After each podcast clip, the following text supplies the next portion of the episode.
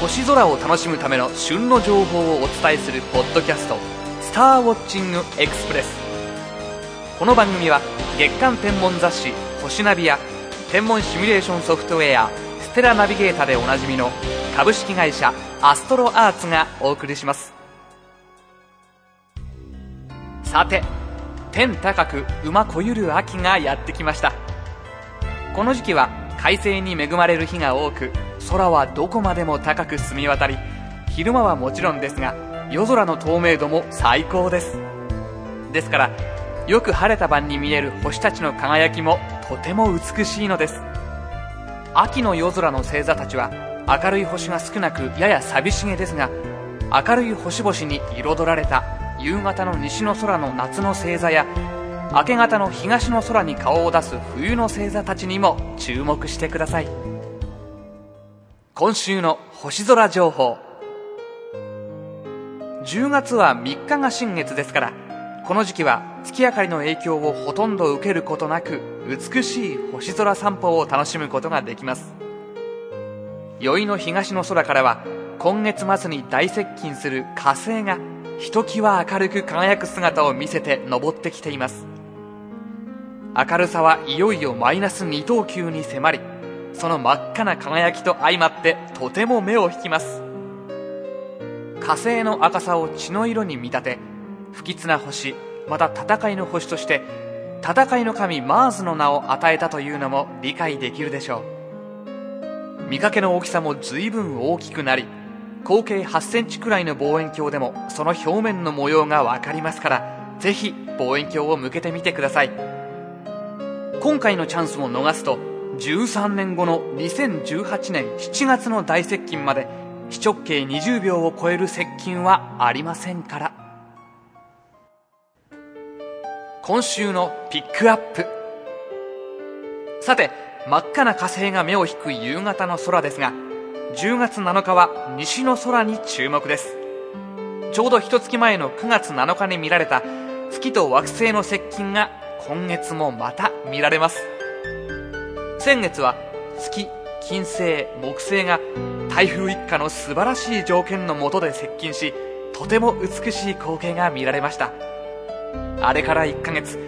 その間に月は地球の周りを一回りして再び夕方の空に帰ってきたわけです。さて残念ながら今回は木星は早々と沈んでしまいますから月と金星の接近ということになります。とはいえ月齢3.9の細い月とマイナス4.2等級の金星が2.5度の間隔で並ぶ姿はとても美しいですからぜひ見ておきたいものです。肉眼でももちろん楽しめますが双眼鏡があればより美しく眺められます。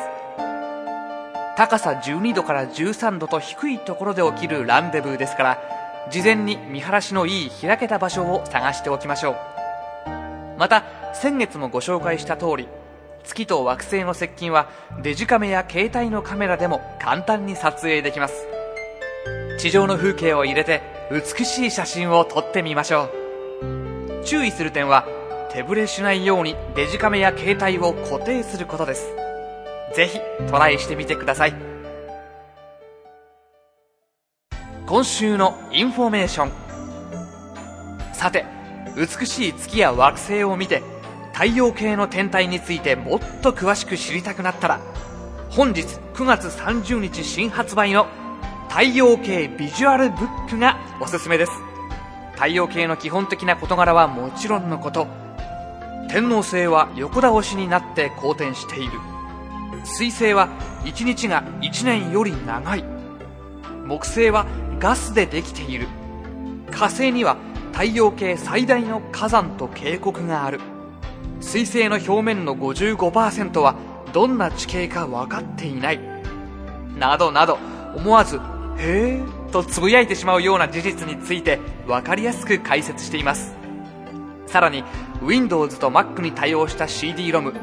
マルチメディア太陽系図鑑最新版も付属しています。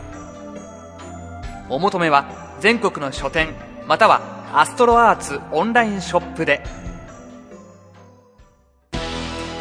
さて今回の「スターウォッチングエクスプレス」はいかがでしたでしょうか？より詳しい星空を楽しむための情報はアストロアーツホームページをご覧ください。iTunes のアートワークをクリックすると簡単にページにアクセスできます。アストロアーツホームページには宇宙天文に関する情報をはじめソフトウェアや望遠鏡双眼鏡など星空を楽しむための様々な商品を購入できるオンラインショップもあります。次回の「スターウォッチングエクスプレス」は10月10日頃配信の予定です。それではまた。